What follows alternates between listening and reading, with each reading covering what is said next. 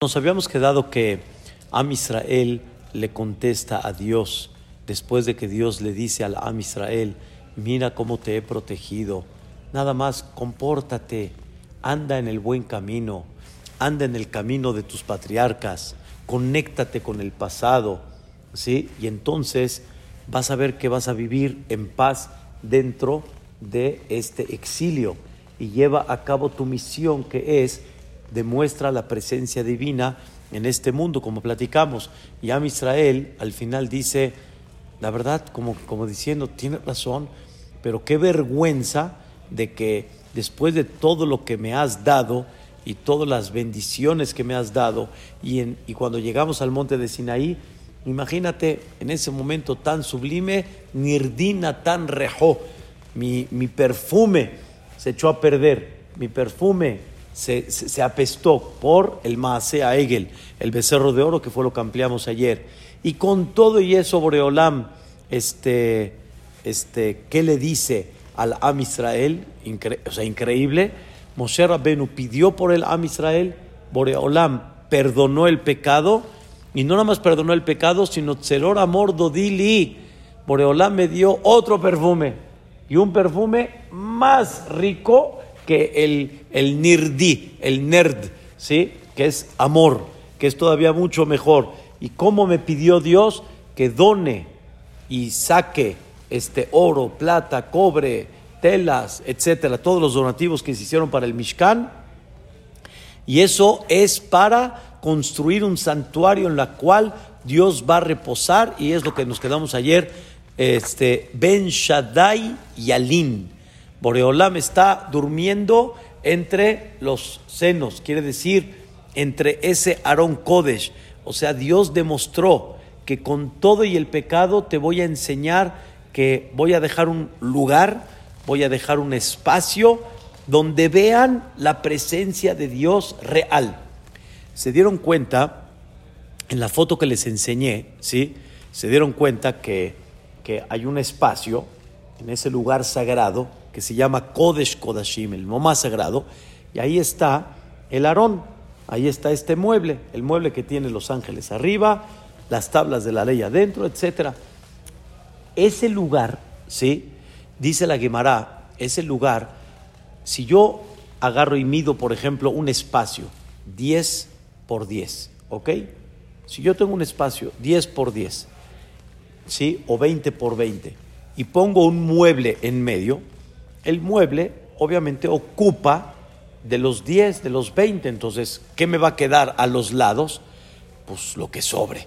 Si, el, si, si la mesa mide, mide 8, pues me va a quedar uno de un lado, uno de otro lado, ¿sí? Entonces, siempre el mueble que tú pongas va a ocupar un espacio. Dice la Guimara, pero ese lugar, Aarón Kodesh, medía 20 por 20 y al lado donde termina el lado derecho este, de este mueble, de ahí hasta la pared medía 10. Y de la parte izquierda a la pared medía 10. No, puede ser. Si dices 20 y, y, y, y, hay un espacio allá adentro, ¿qué pasó? no ocupaba espacio. no ocupaba espacio. O sea, el Mishkan era el lugar donde se veía sobrenatural se veía la presencia de Dios, se veía algo muy, muy, muy increíble. Y por eso los jajamim dicen estas palabras, Gedolá, era tan grande la presencia divina desde el Mishkan y posteriormente hasta que se construyó el primer Betamigdash, era enorme, se veía la presencia increíble, a tal grado, Pepe, que un Cohen, como ustedes, ¿sí? un Cohen, Cohen Gadol, que entra a ese lugar en Yom Kippurim, ¿sí? que nada más se le permitía entrar el día de Kippur al Cohen Gadol y su pensamiento no estaba limpio, concentrado. Y como dice en ese momento, pensaste en otra cosa, te ibas. Y por eso el Cohen entraba tipo con unas cadenas, que Barminan, si el Cohen moría, lo jalaban. Y por eso dicen los Jajamim que el Cohen aunque entraba al lugar más sagrado y era el momento más sublime y era el momento donde sus tefilot tendrían que hacer un efecto muy grande, el rezo del Cohen Gadol, Pepe, era muy corto, muy pequeño, para que no se preocupen los que estaban afuera. Que no vayan a pensar de que ya se tardó, ya Barminan ya. Entonces por eso lo hacía relativamente muy corto el rezo. Nada más lo que estamos expresando es la grandeza de lo que había en el Mishkan. Sin embargo, la pregunta que hicimos ayer es, ¿cómo puede ser de que antes del pecado del becerro de oro, qué perfume tenía el pueblo de Israel? Nirdi, Nert, era digamos perfume de clase este, A. Y cuando pecaron y Dios les volvió a regalar un perfume, les regaló un perfume de doble A. Mor, Sí, la verdad no, no tengo una traducción exacta del tipo de, era dependiendo de la flor, ¿sí? Nerd y, el mor. ¿Qué pasó? ¿Cómo es posible que de repente nos vamos todavía más, más arriba, como dicen, doble A? Entonces, este, vi una explicación ayer del Shem Shmuel, una cosa interesante, así como habíamos hablado en Shavuot, que cuando se entregaron las primeras tablas, las primeras tablas, las primeras tablas, su nivel era tan grande y el nivel del pueblo de Israel era tan grande que fue como si fuera Adama Rishon antes del pecado, que ya era una naturaleza de ellos. Como habíamos explicado, que lo tirzach, no robarás, no era un mandato, era una afirmación, no robarás, ya. No robarás, no matarás, no harás adulterio, ya. Era tan de, naturaleza. Él trae un ejemplo, el Shemishmuel, dice que el niño, ¿sí? sin que haya, sin que tenga una madurez todavía, el bebé, perdón, sin que tenga una madurez, nada más de sentir el cariño del papá y de la mamá, de instinto va para allá, sin que lo piense, no piensa mucho. O sea, el niño se siente triste cuando ve una cara extraña, pero la de su mamá y su papá la tiene en forma que natural, sin pensarlo, sin madurarlo, si lo queremos decir así. Cuando ya madura empiezan los problemas. Pero antes, pero antes de madurarlo, es natural, es natural, ¿me entienden? Es natural. Y aparte por eso la cara del niño es muy pura, muy pura, del bebé y del niño es muy pura, porque todavía no tiene una madurez de, de comprender, de hacer, es muy pura dice, realmente Adama Rishon antes del pecado era muy natural, era tan puro que no es que Adama Rishon necesitaba pensar, madurar, no, sino era ya, ya, así era, Dios, la presencia, no, había nada. El pecado de Adama Rishon le provocó a Adama Rishon tipo la madurez, tipo la madurez. Y cuando hay una madurez, ¿sí? Deja de ver esa cara bonita, ya no se ve esa cara pura de bebé, ya se ve esa cara joven de ya diferente, ya no con la pureza y la, y la, y la limpieza como este Adama Rishon antes del pecado. Entonces, es verdad que Am Israel, antes de recibir la Torah, llegaron a ese nivel y rompieron el pecado de Adama Rishon como ya explicamos. Así fue. Por eso las primeras tablas que quedamos, David no dice velo, lotirzah, velo tinav, velo, no, sino dice lo, no, afirmativo, no velo y no. ¿Ok? Pero cuando ya pecaron, ¿sí? Volver otra vez a luchar para aceptar la Torah y luchar y comprender que la verdad es el camino espiritual, el camino que Dios te da, etcétera, ya es un trabajo propio, un trabajo muy grande, muy personal. Ese trabajo para Dios tiene un nivel mayor. Tiene un nivel mayor, que no es natural, lo trabajaste y lograste y conseguiste poder tener esa conexión ¿sí? con Dios, aún teniendo todos los minus, y todo el, deseo y la ambición, el yetzerara, etcétera, y lograste, entonces eso merece tener un doble A, un perfume doble A.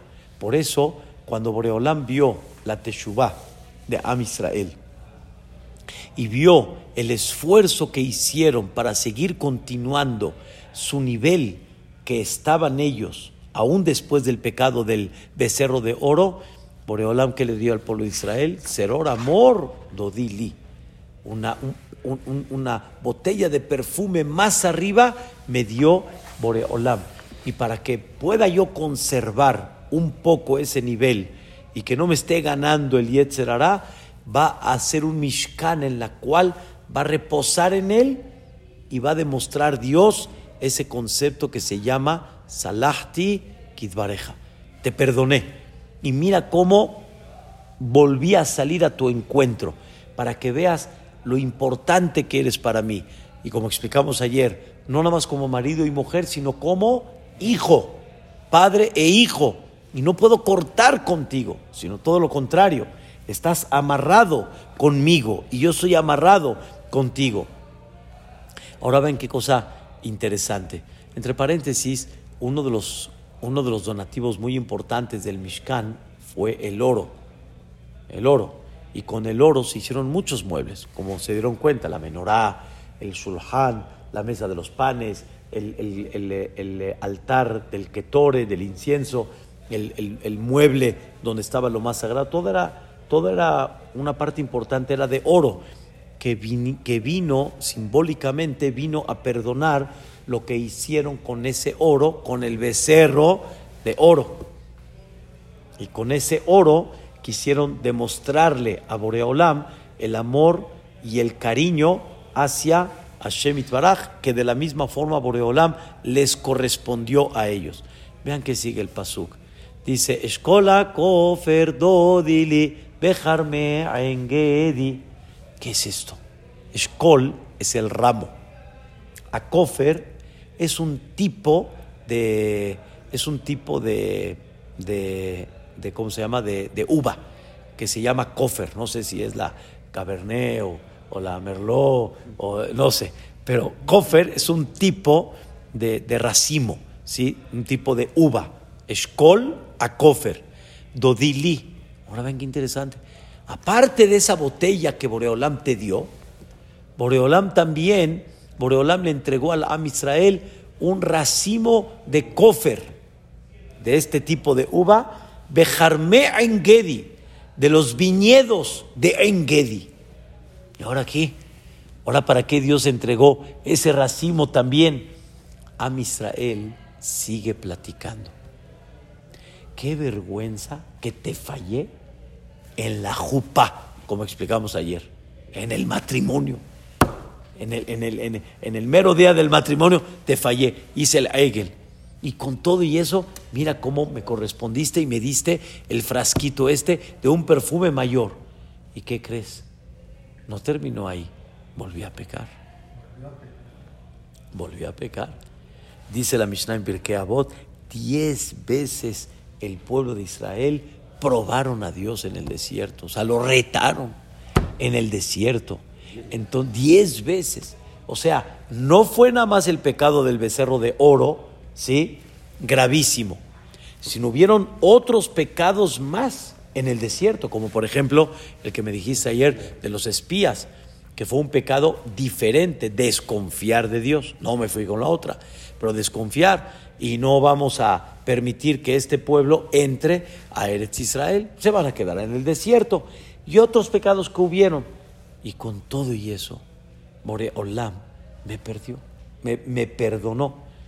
Con todo y eso, Boreolam me perdonó. Cuando pidieron carne, es, otro de los pecados. ¿Me entiendes? O sea, qué, qué cosa tan, tan increíble que con todo y lo que Am Israel volvió, otra vez Boreolá me perdonó. ¿Y qué me dio?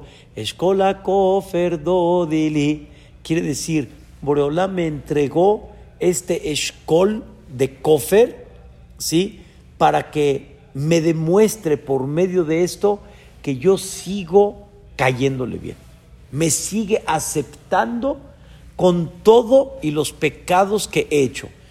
¿Y qué tiene que ver los viñedos de, o los, eh, ¿cómo se llama? Los eh, eh, huertos tipo de Engedi, porque ahí cada vez que cortan es tan bueno que vuelve a crecer otra vez. pero no nada más una vez al año, varias veces al año, este tipo de shkol, ¿sí? de kofer, que está en Ein Gedi, cada vez que lo cortan, vuelve a crecer otra vez. ¿Qué significa? Te pequé y otra vez volviste a reposar en mí. Te volví a pecar, volviste a reposar. Volvió a crecer, volviste a reposar en mí. O sea, a Olamim, qué pena, qué vergüenza. Sin embargo, como explicamos ayer, ¿sí? tal vez de marido a mujer, qué difícil. Qué difícil. ¿Cuántas veces? Lo bueno es que no se ha cansado de nosotros. Pero de padre a hijo, por eso explicamos ayer. Pero de padre a hijo, Boreolam sabe que el hijo no cae una, no cae dos, varias y muchas, hasta que el hijo, como dicen, se, se pone en línea. Pero cuántas veces el hijo y cuántas situaciones de un hijo, Dios no lo quiera barminar, muy difíciles, muy difíciles. En otras palabras, Boreolam comprende y cuando creces dices, caray, yo cuando me pongo a pensar cosas de chiquitos que le hacíamos a papá y a mamá y hijo, no, no, la por favor. No me las hagan a mí, hombre. Y aparte, qué pena, qué vergüenza. Una vez, hace muchos años, me acerqué con mi mamá, yo estaba llorando y lloré el día de Kipur. Llore. Decía, pero mamita, ¿cómo puede ser que te hice tanto esto con todo y eso? Y decía, pero hijo, ya. Así. Yo lloraba y lloraba y no paraba. Y decía, ya, hijo, ya. Dice, eras, eras niño, sí, dice, ya. Eras niño, ya. Pero una persona, cuando, cuando lo madura, dice, caray, eso es lo que Shira Shirim dice. ¿Cómo es posible de varias ocasiones y varias veces que la que te hice? Le contesta Dios al Am Israel. Le contesta Dios, no te avergüences de tantos pecados. No sufras por todo lo que me has fallado. Porque Inagiafa Rayati, Inagiafa, Enaigionim. Qué cosa tan bella.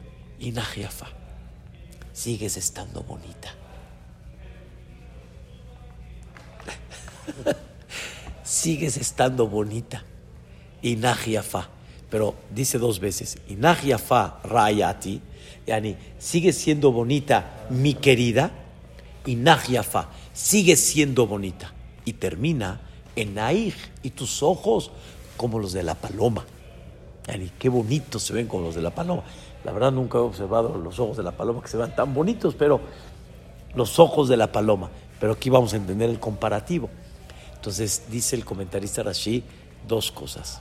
Una, dice, tú fuiste bonita, eres bonita en el hecho que me dijiste naase y eres bonita en el hecho que me dijiste benishma. Am Israel dijo, haremos y escucharemos.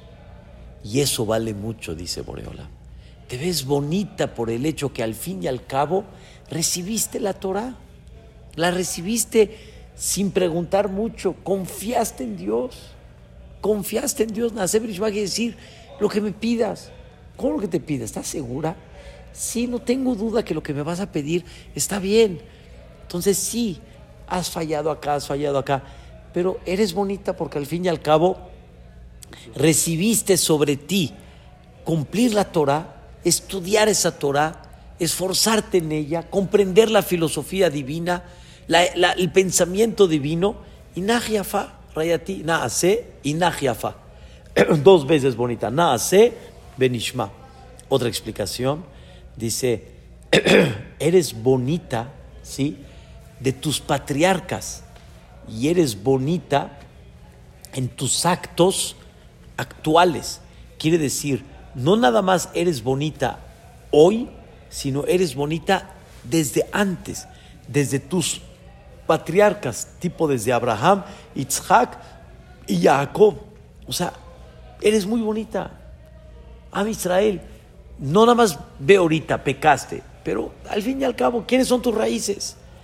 Y tienes en tu sangre esas raíces. Abraham, Isaac y Jacob. Inaj Yafa Rayati, Inaj Yafa Enai Gionim. O sea, tanto en tus actos, tanto en, en, en los actos de donde tú vienes y tienes al final esa esencia. Eso significa dos veces Inaj Yafa, Inaj Yafa. Inaj Yafa Rayati, Inaj Yafa. Hay quien, hay quien opina, también dice el comentarista Rashi, Inaj Yafa en tus hechos, Inaj Yafa en lo que hiciste para levantar el Mishkan. En lo que hiciste para levantar el Mishkan. Y cómo lo hiciste con mucho cariño. Y cómo hiciste donativos en una forma hasta que Moshe tuvo que decir, ya, ya suficiente todo lo que donaron. Y mira cómo reposamos en ese Mishkan. Ahora vean una explicación que vi del que Dushat le vi, algo la verdad increíble. De, o sea, me volvió loca esta explicación. Dice, vamos a ver unos pesukim más adelante, donde muchas veces el Am Israel se va a las calles y quiere buscar Eche Abanafshi. O sea, quiere buscar qué hay en la calle, qué hay afuera. A ver, ¿qué encuentro? A ver qué hago.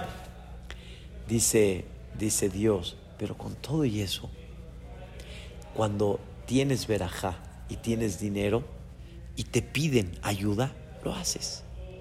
Y te piden para un, un, un hatán y kalá, lo haces. Te piden para un enfermo, lo haces. Te piden para un pobre, lo haces. Te piden para estudiar Torah, lo haces. Te piden para que compres un calnidre, lo haces. Te piden para que compres un yoná, lo haces. Te piden para un knis, una teba, lo haces. O sea, con todo y el comportamiento que estás tú buscando en la calle, pero no deja de ser que sigues estando bonita porque eso demuestra que sigues conmigo. Sigues valorando, ¿sí? Algo en el Yahadut.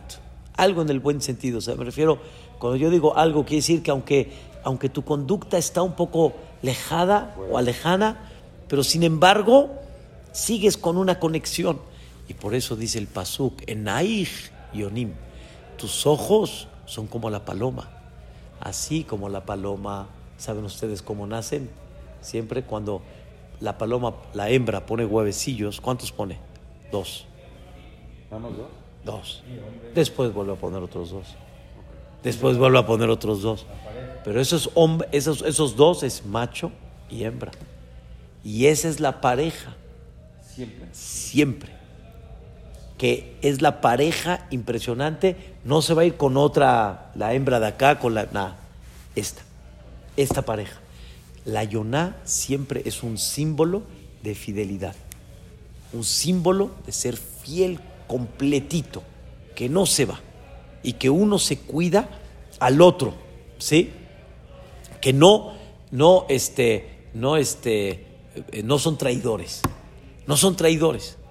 Entonces, con todo y lo que se me han alejado, pero ustedes siguen siendo como los ojos de la paloma que no se alejan de mí, siguen teniendo una conexión conmigo.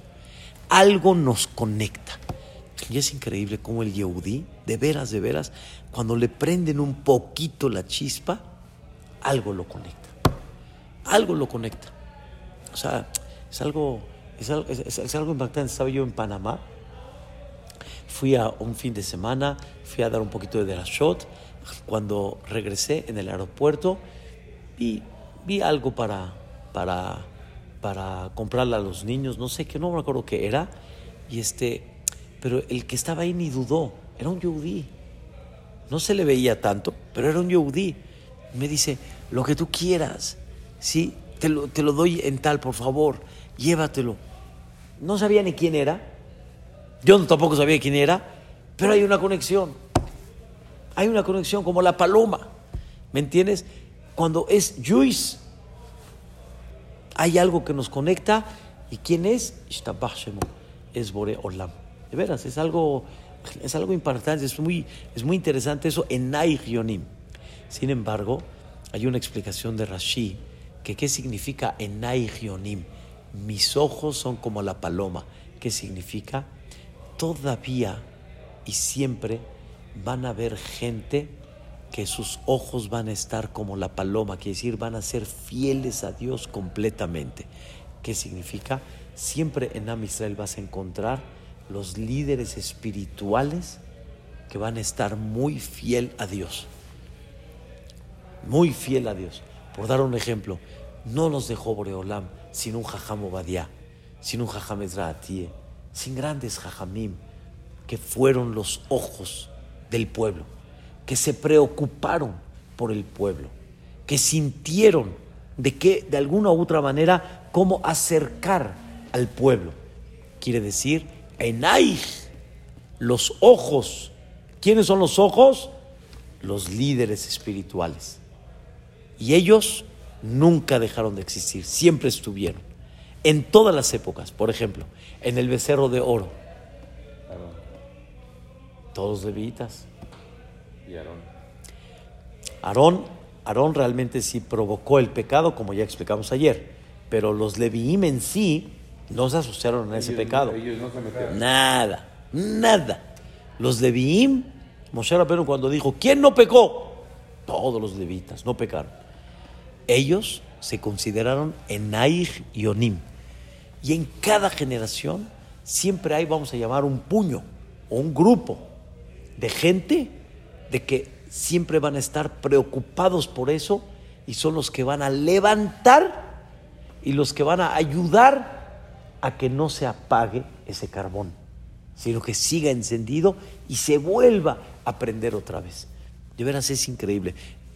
Usted, don Jacobo, piensa en la historia de México hace muchos años, cuando llegó un momento en la cual ya cada vez se iban perdiendo de alguna forma, religiosamente hablando, pero siempre hubo un grupo en la cual van a preocuparse para que eso no se enfríe. En su momento el Hamsadek, este, en la Yeshiva Keter Torah, la familia Asin, el señor Margot Chagalo, este, así siempre va a haber, y comunitariamente hablando también, todos los presidentes que formaron esta comunidad para que siga manteniéndose y no se pierdan. Pepe, ¿cuántas, ¿cuántos Yehudim en el mundo sin comunidad están perdidos? Muchos lugares no tienen comunidad. Muchos. Vete a Dallas, vete a Los Ángeles, vete a...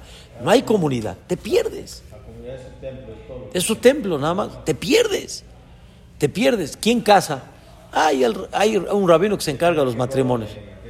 Sí, del lugar. Tienen un tema de divorcio, hay un rabino que se encarga en el lugar. Pero hay una comunidad donde pone un, un orden, donde dice no te vas a casar más que nada más acá, donde hay un cierto control. Boreolán pone esos ojos que siguen siendo los ojos de quién? De la paloma. No voy a permitir que te vayas con otro o con otra. No te vas a ir. Voy a estar al pendiente. Esos son los ojos. Entonces dice Dios, estás muy apenada, estás muy avergonzada, pero sigue siendo bonita. sigue siendo bonita. Y aparte, hay ojos de paloma dentro de ti que siempre van a estar al pendiente de ti. En su época los Leví, Moshe Rabbenu, Yoshua bin Nun, los grandes, este, ¿cómo se llama? Ancianos, los profetas. Siempre va a haber alguien que, También la paloma cuando va a buscar algo, no deja de ver a, la- a los bravo, una explicación más. Siempre está vigilando. La paloma cuando se aleja, ¿sí?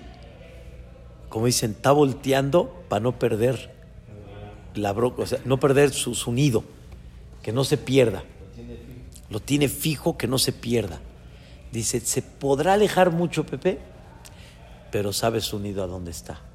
A Israel se pueden alejar, pero su nido saben a dónde está. Y de veras ves al- a cualquiera de Am Israel en el mundo y se pueden alejar mucho, pero saben a dónde está el nido. Al menos de que Barminan, un corte, asimilación, Barminan. ¿Cómo se reproduce la paloma? Igual, se une. O sea, Sí, como, sí, así como, como muchos animales. Y de ahí ves como la gallina, etcétera, ponen sus huevos y es y es la pareja. La paloma es de los únicos animales que no son infieles. Es, según, según el comparativo, es la única. Es la única. Siempre se compara a Israel a la Yonah. Y te puedes alejar mucho, pero ahí está todavía Roshaná, Kippur, Pesach, Sefer Torah. ¿Me entiendes? O sea, no, no, no te alejas, sigues ahí. Está la mirada, de, de alguna forma. Y si no, están los, los ojos que son los dirigentes espirituales para llevarlo a cabo. Qué cosa tan, tan, tan impresionante. Eso es Inajia Farayati, Inajia Fainagionim. ¿Qué le contesta a Israel a Dios? A lo que Dios le dice a la Am Israel. Dios le dice a la Am Israel, estás muy bonita. No deja de ser que estás bonita. El hijo, cuando se arrepiente y llega con el papá y de veras está, el papá se conmueve. Y otra vez ve a su hijo, mi vida, mi rey. Pero ¿qué le contesta el pueblo de Israel a Boreolam? El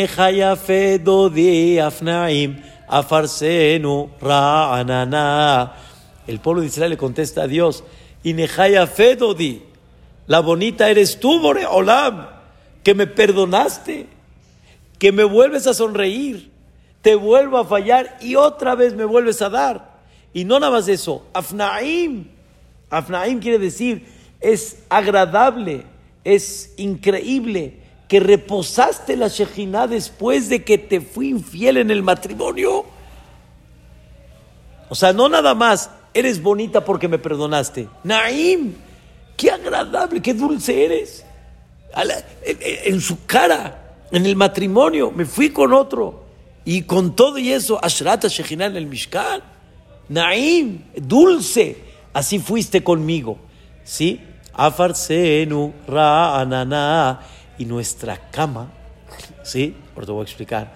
Nuestra cama, o sea, fuiste, perdón, fuiste nuestra cama ra'anana, que la dejaste fresca. Ra'anan, la dejaste fresca, la dejaste bonita, la dejaste fuerte, la dejaste agradable, ¿sí? Entonces aquí explica que el Mishkan y el Bet HaMikdash se consideran, ¿sí? La cama. Se consideran la cama donde Dios se acuesta, donde Dios reposa. Nunca olviden, ¿sí? Que la cama es lo más sagrado que hay. La cama no representa nada más dormir. La cama ha sido la luz de la vida. Y la luz del mundo fue el Mishkan y posteriormente el Bet HaMikdash.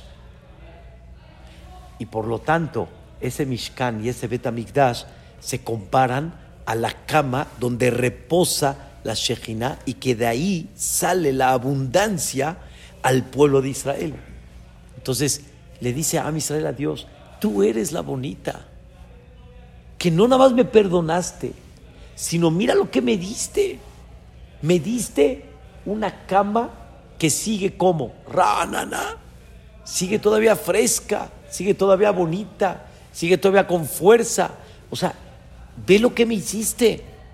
Y está escrito en el Pasuk que leímos cuando, cuando leímos la Perashá de Shemini, que cuando se inauguró el Mishkan, así dice el Pasuk, Vatikahel Aedah, se congregó la congregación de Am Israel en el Mishkan, cuando se inauguró el Mishkan, en la puerta del Mishkan. ¿Cómo se puede uno congregar en la puerta del Mishkan? Si hay millones de personas, pues vas a quedar muy lejos de esa puerta del Mishkan. Dice el comentarista Rashi, fue de los milagros, fue de los milagros que un lugar tan pequeño cabían todos. Y aparte cuando rezaban, cada uno tenía su... Eso era en Kippur, exacto. O sea, haz de cuenta que todos se sentían a la puerta del Mishkan. Todos se sentían frente a la puerta del Mishkan. Todos. Y como dice David, el día de Kippur estaba llenísimo el Betamikdash, pero cuando tenían que decir Baruch, que vos, Baed, que se pecho tierra completito, estaban apretados, parados, pero cuando tenían. Boreolam, la bonita soy yo, la bonita eres tú. Mira lo que hiciste. Afarsenu ra'anana. Increíble. Cuentan que, que cuando iban a, a- a Jerusalén cada año al Corbán Pesa, la regla es que todos tienen que ir a Jerusalén a festejar Pesaj esa noche en Jerusalén. Hay gente que tal vez no pudo, hay gente, pero la, la regla es que mientras puedas, de Tel Aviv, de Ashkelon, de, Haifa, todos tienen que ir a dónde? A Jerusalén. Estás hablando de millones de personas. No, cuando estaba el Betamigdash. Hacían el Corbán Pesaj, hacían el Corbán Pesaj y todos lo tenían que comer ahí, en Jerusalén, en ir a Aticá, en la ciudad vieja, no la de ahorita. La ciudad vieja estaba, en- estaba colocada en otro lugar, pero sigue siendo relativamente muy chiquita para meter ahí a 12 millones de personas. Que eso fue el censo que hicieron en la época del segundo Betamigdash. ¿Cómo los metieron allá adentro? Y aparte, los animales, sacrificios, en tres horas tenían que sacrificar un millón doscientos mil corbanot. Ni un rastro te lo hace. Y nadie dijo, ay, qué flojera. Ahorita era Jerusalén. Es como ir al Estadio Azteca, cien mil personas, lleno, lleno, lleno. Y ay, qué flojera ahorita. Hay gente que dice, ah, qué flojera, mejor ya me quedo en la casa. Pero Nadie dijo eso. ¿Por qué? Porque afarsenu ranana. Nada más para terminar el primer capítulo. Korot batenu arazim rahitenu berotim. Quiero que sepa, dice Am Israel, qué belleza era el Mishkan. Korot batenu quiere decir las paredes de nuestra casa, que es el Mishkan, ¿sí? Arazim, estaban hechos de la mejor madera, Eres, ¿sí? que realmente la Torah le llama Atzeshitim. Es un tipo de, de- de madera, tipo de pino, o no sé si era, no sé si llegaba caoba o no, pero muy fina, muy bonita. Korot batenu arazim, rahitenu berotim. Rajitenu, hay quien opina que eran los, los eh, tipo los, eh, las columnas que sostenían fuerte ese, ese mishkan, ese tabernáculo de esas maderas que les enseñé, ¿sí? Berotim eran, eran de un, un tipo de, de material, ¿sí? También muy fuerte y muy hazak. Entonces, ¿qué quiere enseñarnos este último versículo? de lo que preguntas, lo que preguntó Gastón, que así como esas maderas eran sólidas, fuertes, la santidad del Mishkan y la santidad del Mikdash, sí, siempre se quedó. Aunque está enterrado ahorita el santuario este, el, el- el- el- el tabernáculo portátil, y aunque el Bet Mikdash se destruyó, pero ese lugar como se quedó, sagrado ese lugar se quedó sagrado. Pero está enterrado el, el, el- ¿cómo se llama? El Mishkan. El Mishkan. Y adentro tiene lo que, lo- este, las tablas de la ley y todo, también se enterraron junto con todo eso. Se, se enterró, el, el- el- hay dos opiniones sobre eso. La opinión de un- una de las opiniones es que ese mueble, con todo y el santuario, Mishkan y todo, se enterró. Y su Kedusha sigue. ¿Y se sabe en dónde están? No. Eh, teóricamente pudiéramos saber, pero está ignorado. Y aparte, si sí, está en el lugar donde no podemos entrar, porque detrás del Kotel Amaraví no podemos entrar. La santidad se quedó. Y como no estamos puros, estamos impuros y no tenemos la ceniza de la vaca roja para purificarnos, entonces no podemos entrar detrás de ese lugar. Pero todavía esa santidad está. O sea, Am Israel manifiesta que hay una presencia, porque hay una pregunta muy grande. Se construyó un santuario impactante en el desierto, ¿ok? Hay cuatro perashiot al final de Shemot que hablan de todo este santuario y las vestimentas del Cohen. Y al final ese Mishkan duró 356 años aproximadamente y ya se enterró. Ya, ya, se acabó. ¿Qué pasó? ¿Qué pasó? hubo el segundo. O sea, se enterró.